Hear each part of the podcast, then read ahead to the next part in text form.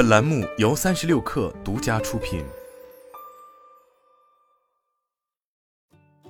本文来自最前线。五月十二日，自动驾驶公司图森未来发布公告称，于今年五月五日收到纳斯达克退市通知书，原因是没有及时提交截至二零二二年九月三十日的季度报告，以及截至二零二二年十二月三十一日年度报告。纳斯达克已决定拒绝公司继续在纳斯达克上市的请求。该通知指出，除非公司对退市决定提出上诉，否则公司的普通股将在二零二三年五月十五日开业时暂停交易。对此，图森未来公告表示，公司将向纳斯达克听证会小组上诉纳斯达克的退市决定。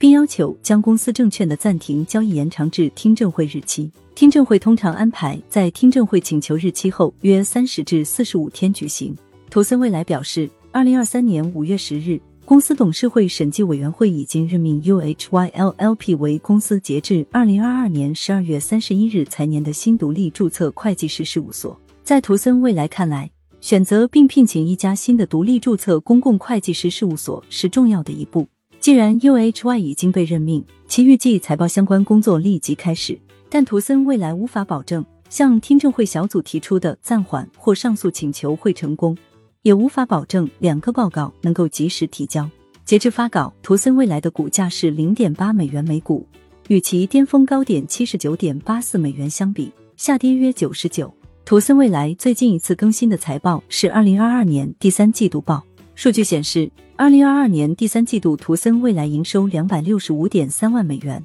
同比增长百分之四十八点六三，净亏损一点一三亿美元，上年同期为一点一五亿美元。从去年三季度至今，图森未来内部接连出现斗争，经历公司裁员、业务转型等艰难时刻。首先是图森未来联合创始人侯小迪与董事会之间的罢免与反罢免。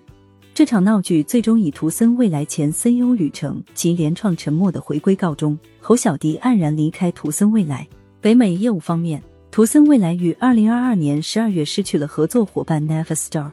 双方终止了合作开发自动驾驶卡车的计划。交易破裂几周后，图森未来北美宣布裁撤百分之二十五的员工，波及三百五十名员工。随着北美业务濒危，图森未来将业务重心转回国内。今年上海车展期间。图森未来发布了智能驾驶新产品预控集中式大感知盒子，从 L 四自动驾驶卡车解决方案转向了辅助驾驶供应商的角色。该方案是标准化的自动驾驶感知方案总包，支持接入车企客户自研的规划和控制模块，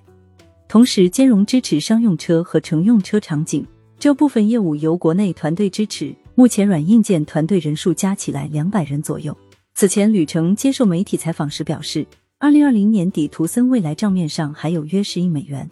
如果开支结构没有任何变化，可以维持公司三到四年运营。图森未来期待通过新的商业化模式来拯救公司于危难时刻。但此次的退市通知书是图森未来的一次倒计时，找到新的出路之前，图森需要保证自己不被从牌桌上踢出去。